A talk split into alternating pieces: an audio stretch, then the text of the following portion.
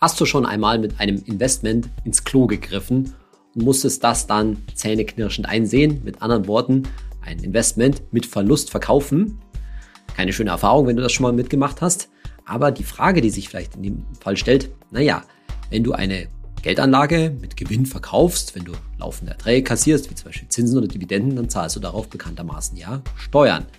Wie ist das jetzt aber, wenn du Verlust machst? Naja, da zahlst du natürlich keine Steuern drauf. Aber wenn du jetzt mit einer Anlage Verlust und mit irgendwas anderem Gewinn machst, wie ist das dann mit den Steuern? Wie wird das gegengerechnet? Die nicht so ganz einfach zu verstehenden Regeln gehen wir in der heutigen Folge von meinem Podcast Geld ganz einfach mal durch. Ich bin Saidi von Finanztipp. Bei Finanztipp sind wir der Meinung, Finanzen kannst du selbst. Und wir zeigen dir wie.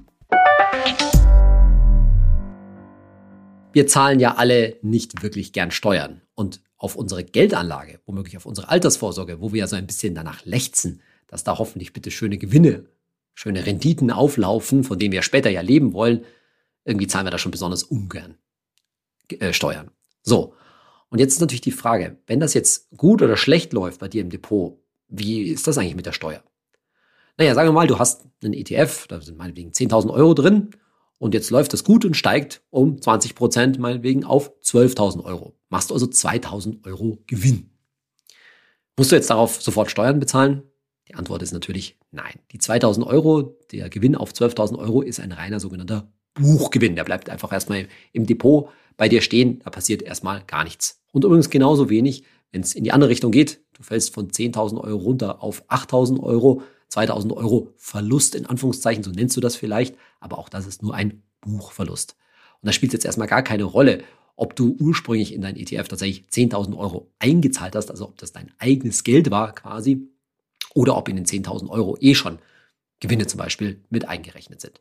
Also wichtig, steuerlich wäre relevant, für die Steuer irgendwie relevant, werden diese Gewinne und oder Verluste immer erst in dem Moment, wenn du auf Verkaufen klickst. Das heißt, wenn du Gewinne oder Verluste realisierst.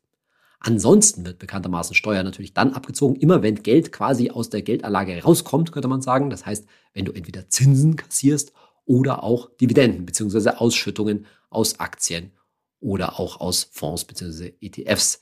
Wobei schon mal nochmal zur Erinnerung, wir haben ja dazu schon mal eine Podcast-Folge gemacht.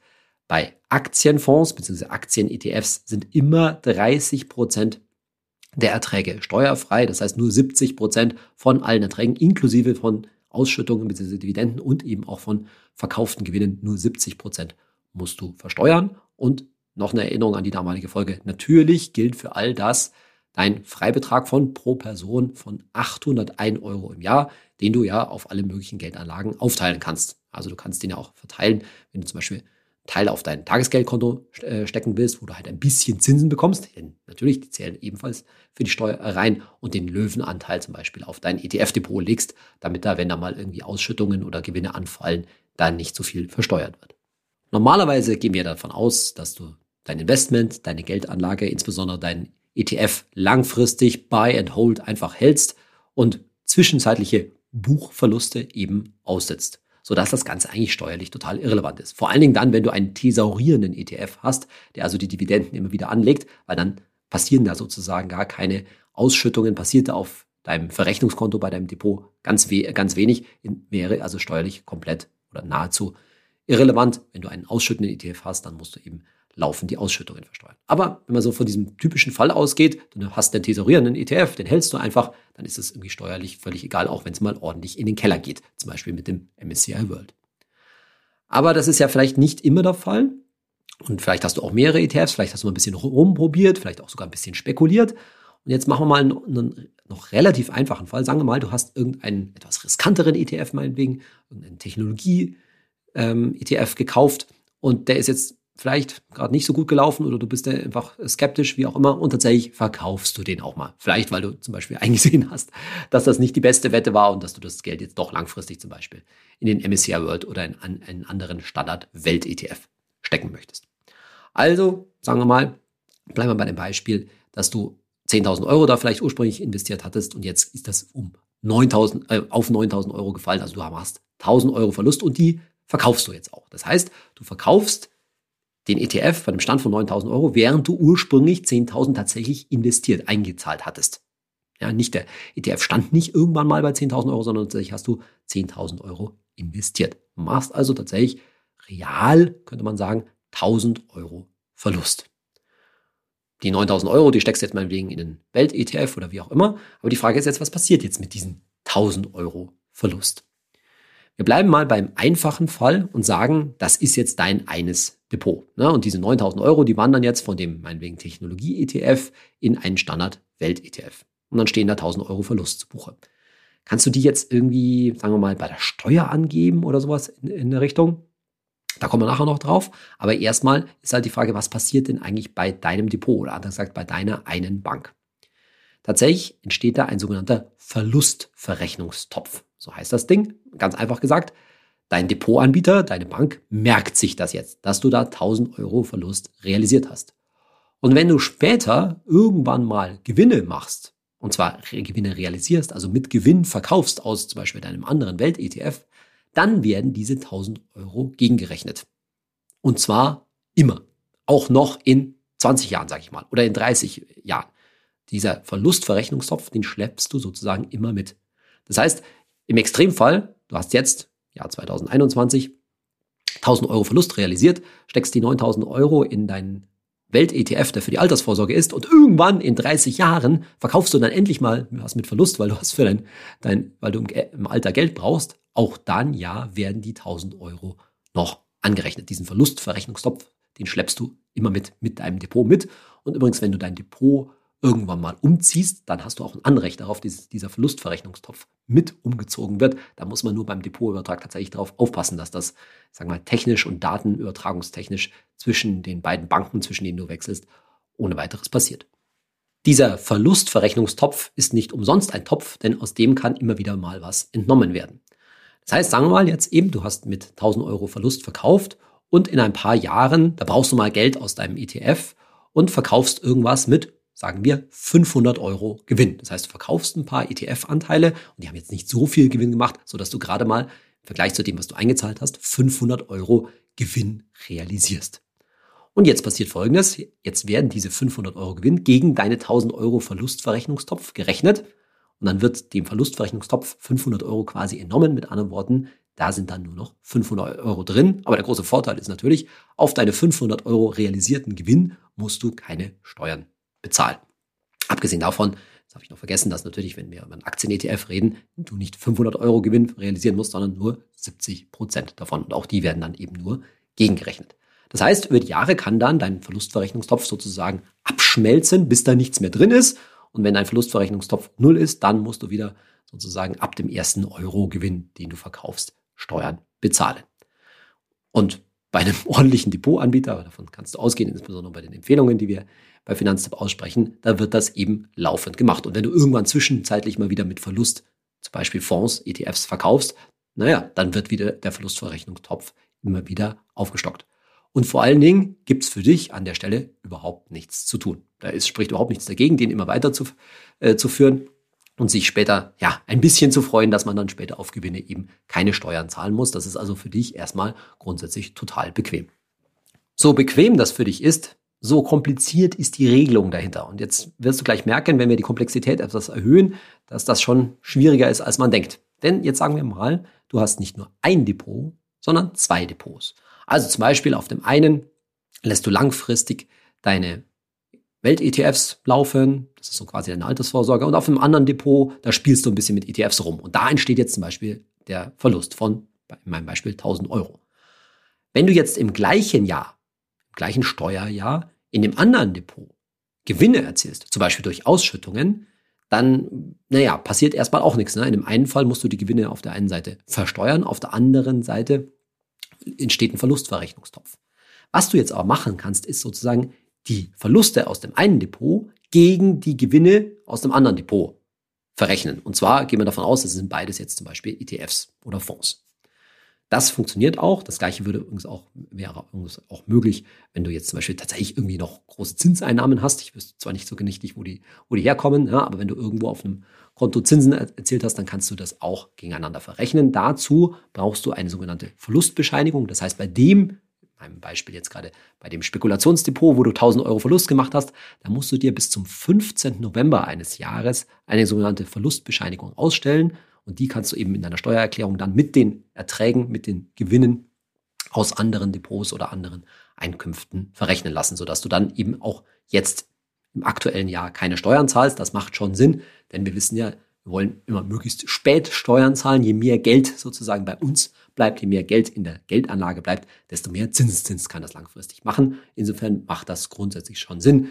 Wenn du sagst, das lohnt den Aufwand auch nicht, dann musst du das auch nicht machen. Dann kannst du einfach sozusagen auf diese Verlustbescheinigung verzichten, kannst den Verlustverrechnungstopf bei dem einen Depot stehen lassen und sozusagen einfach warten, bis da mal irgendwann Gewinne anfallen, bis du da mal irgendwann mit Gewinn verkaufst, dann wird das auch verrechnet. Aber vor allen Dingen bei größeren Beträgen, ne, also so eine Summe von 1000 Euro, die kann man schon mal gegen andere Gewinne anrechnen, wenn das in dem jeweiligen Jahr möglich ist.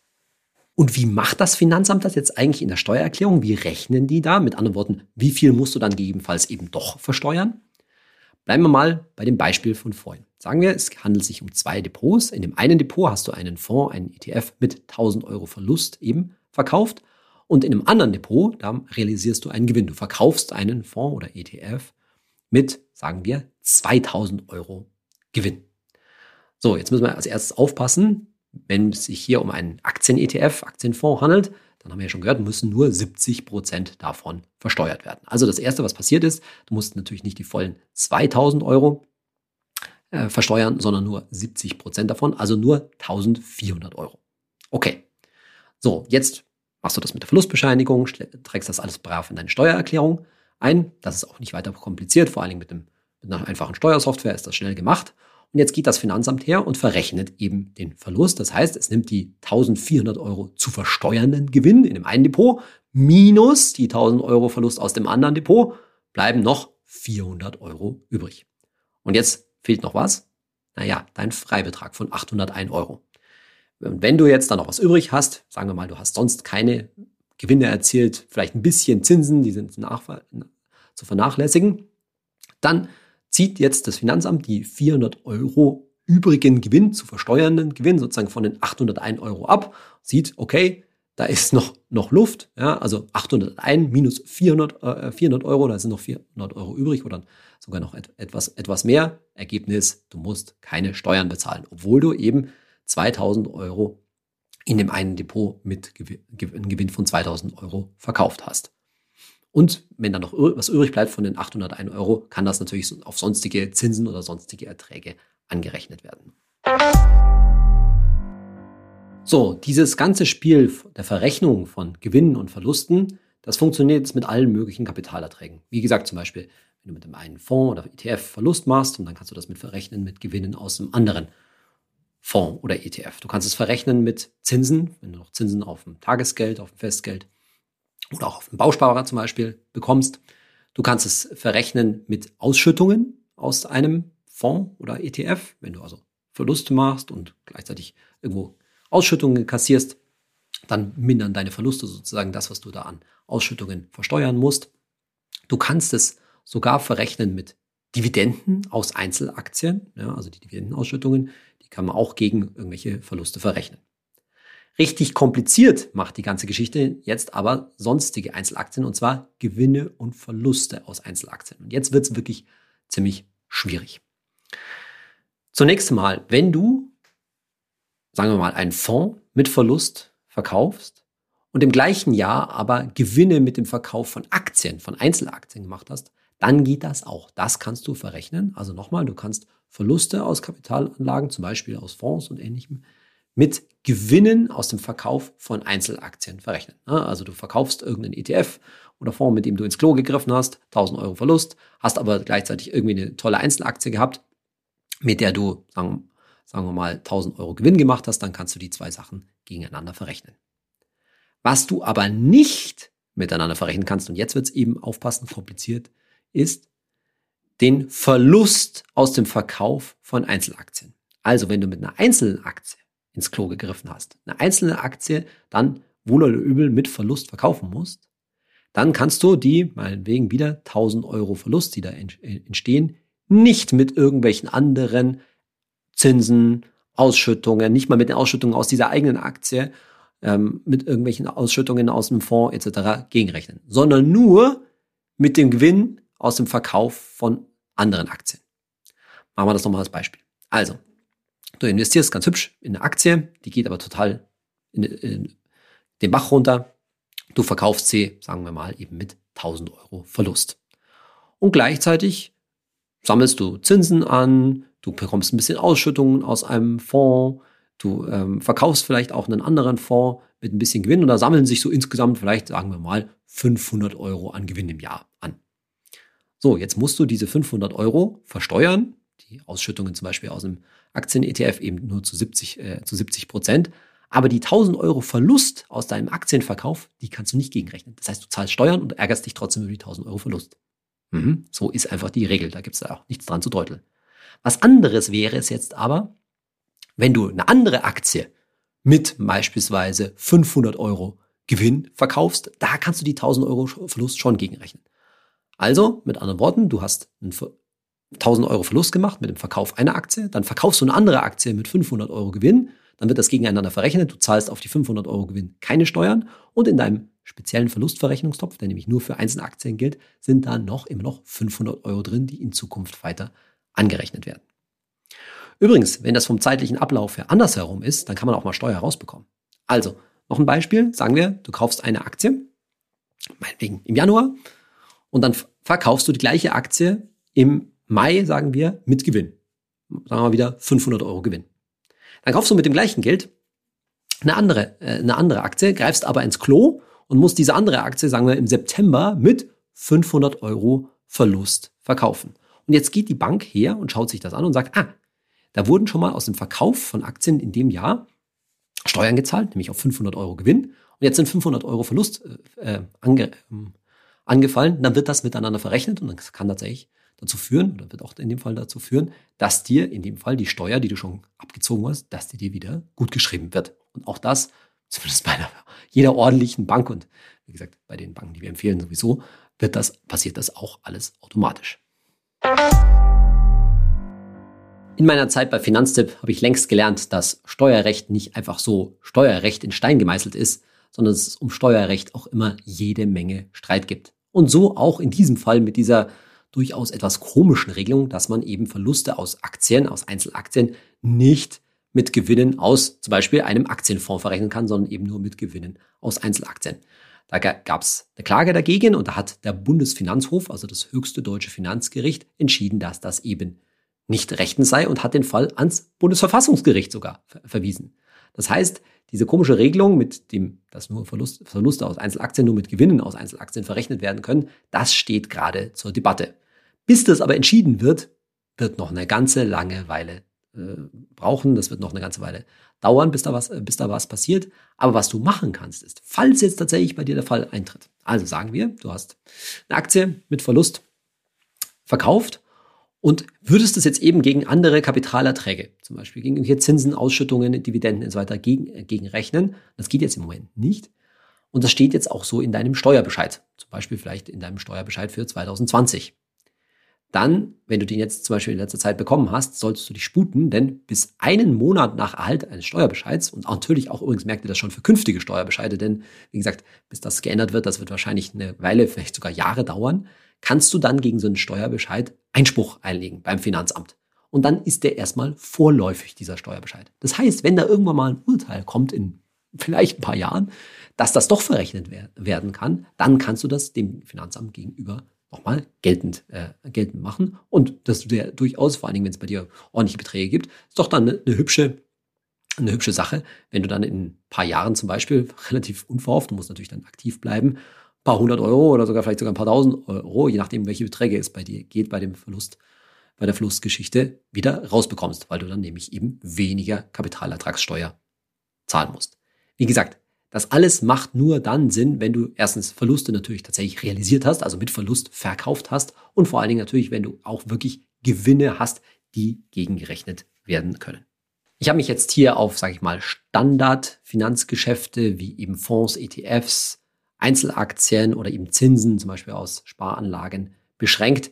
Es gibt darüber hinaus noch ziemlich viele weitere Regelungen, was andere Wertpapiere anbetrifft, also zum Beispiel Optionsscheine, Derivate oder CFDs, Contracts for Difference, für die gelten nochmal andere Regelungen, auf die ich jetzt aber hier nicht näher eingehe. Nur noch eine Regelung will ich erwähnen, weil die ist auch ein bisschen bekannt geworden, damals durch den Fall Wirecard, durch den Wirecard-Skandal. Nämlich, was ist, wenn du jetzt zum Beispiel mit einer Aktie Totalverlust machst, wenn eine Aktie total wertlos wird, da gilt tatsächlich eine Obergrenze für solche Verluste, wie man die steuerlich Geld machen kann, nämlich maximal derzeit wieder mal 20.000 Euro. Das ist die aktuelle Regelung. Abgesehen davon, dass ich dir erstens nicht wünsche, dass dir das passiert und zweitens du vor allen Dingen auch nicht so viel Risiko mit einer einzelnen Aktie eingehen solltest, du, dass du 20.000 Euro Verlust tatsächlich machen, äh, machen kannst. Aber damit du das mal gehört hast, dass es da eine Obergrenze gibt, also mit einem Verlust aus zum Beispiel einer einzelnen Aktie, kann man maximal 20.000 Euro ein, anschreiben und den sozusagen diesen Verlust dann auch über die Jahre immer wieder mitnehmen im Verlusttopf. In unserer Kategorie Hey Saidi, heute eine Frage von Schöner Ropal auf Instagram und er oder sie fragt, ich verstehe nicht, wie man Monat für Monat drei Prozent, ich nehme an, aus dem ETF verkaufen kann, ohne dass das Kapital weniger wird. Worauf der User, die Userin sich hier bezieht, ist die Regel zu sagen, dass man zum Beispiel im Alter eine 3% Entnahme, und zwar 3% aufs Jahr gerechnet, aus dem Depot relativ, dass das relativ solide ist und dass man da mal wahrscheinlich nicht die Substanz angreift, also dass es sehr wahrscheinlich ist, dass dann das äh, Kapital ja nicht nur wen nicht weniger, sondern vor allen Dingen mehr wird. Also 3% bedeutet, wenn du ein Depot von 100.000 hast, dass du relativ bedenkenlos pro Jahr 3000 Euro oder 250 Euro jeden Monat rausnehmen, äh, rausnehmen kannst und dich halbwegs darauf verlassen kannst in den meisten Fällen, dass es nicht nur nicht weniger, sondern vielleicht sogar mehr wird. Erstmal ist es relativ leicht einzusehen, denn wenn wir sagen, dass langfristig ein Aktien-ETF ja 6, 7, 8 Prozent pro Jahr macht und ich übernehme pro Jahr nur zum Beispiel 3 Prozent, naja, da sollte ja was übrig bleiben. Der Punkt ist natürlich der, dass es leider davon abhängt, von der, vom Pfad, das ist pfadabhängig, wie man sagt, also wann du das tust, ob du es gerade in einer Verlustphase tust oder in einer Gewinnphase. Erstmal ist klar zu erkennen, wenn der ETF, wenn der Markt nach oben geht, beispielsweise es geht um 8% nach oben und du entnimmst in dem Jahr 3%, ja, dann hast du natürlich weniger im ETF drin, als du gehabt hättest, aber es tut dir dem Sinne nicht weh, du greifst deine Basis nicht an, sondern in meinem Beispiel wird das Geld natürlich immer noch um 5% Mehrwert, abhängig davon natürlich, wann genau du nimmst, äh, das entnimmst, aber mal grob gerechnet.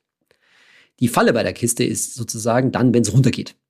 Wenn du nämlich deine 3% entnimmst in einem Jahr, wo es meinetwegen 10% nach unten geht, dann wiegt diese Entnahme sozusagen schwerer. Warum? Weil deine ETF-Anteile weniger wert werden und du nimmst noch äh, ETF-Anteile. Das heißt, du zehrst dann wirklich die Geschichte an. Und deswegen sagt man immer so, dass die 3%-Regel, also 3%ige Entnahme, ja, historisch gesehen, das haben wir bei Finanzen auch mal ausgerechnet, in aller Regel okay ist. Und dagegen, wenn du mehr entnimmst, wenn du zum Beispiel 5, 6 Prozent entnimmst, dann entnimmst du sozusagen in Downphasen, in Börsenkrisenphasen quasi zu viel und das, dein ETF tut sich dann viel schwerer, da wieder rauszukommen.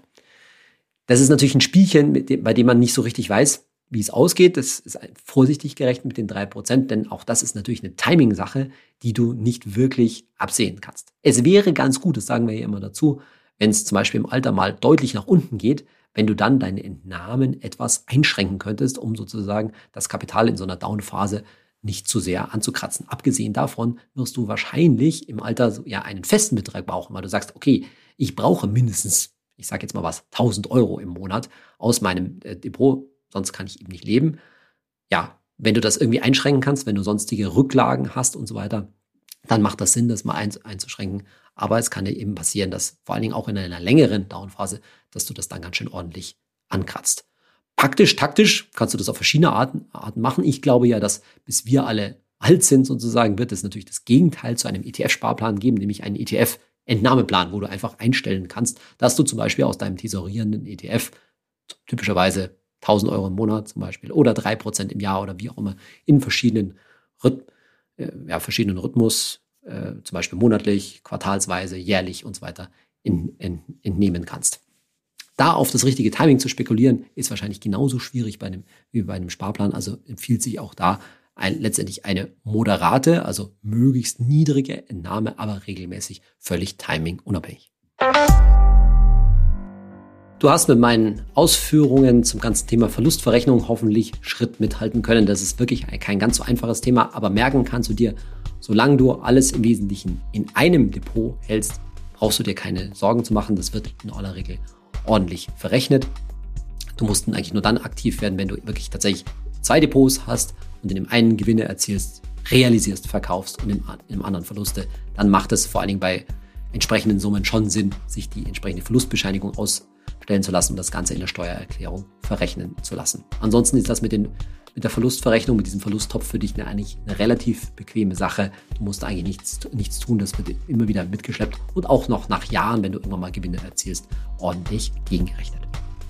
So, mit diesem ganzen Gerede von Verlusten und Gewinnen beenden wir letztendlich dieses Jahr in meinem Podcast Geld ganz einfach. Ich freue mich, dass du mir die Treue gehalten hast. Ich freue mich, dass du dieses Jahr in meinem Podcast mit dabei warst. Natürlich geht es auch nächstes Jahr weiter. Wir legen eine ganz kleine Pause ein. In der ersten Januarwoche wird aller Voraussicht nach ähm, kein Podcast erscheinen. Auch ich gönne mir ein paar Tage Auszeit. In Bayern ist auch mal Feiertag, nicht nur in, äh, in anderen, äh, nicht in allen Bundesländern, das, das weiß ich. Und aller Voraussicht nach erscheint Geld ganz einfach wieder in der zweiten Januarwoche. So jetzt vorläufig mal der Plan. Dann freue ich mich, wenn du im nächsten Jahr auch wieder mit dabei bist und wünsche dir und deiner Familie inzwischen erstmal einen guten Rutsch. Bis dahin, tschüss.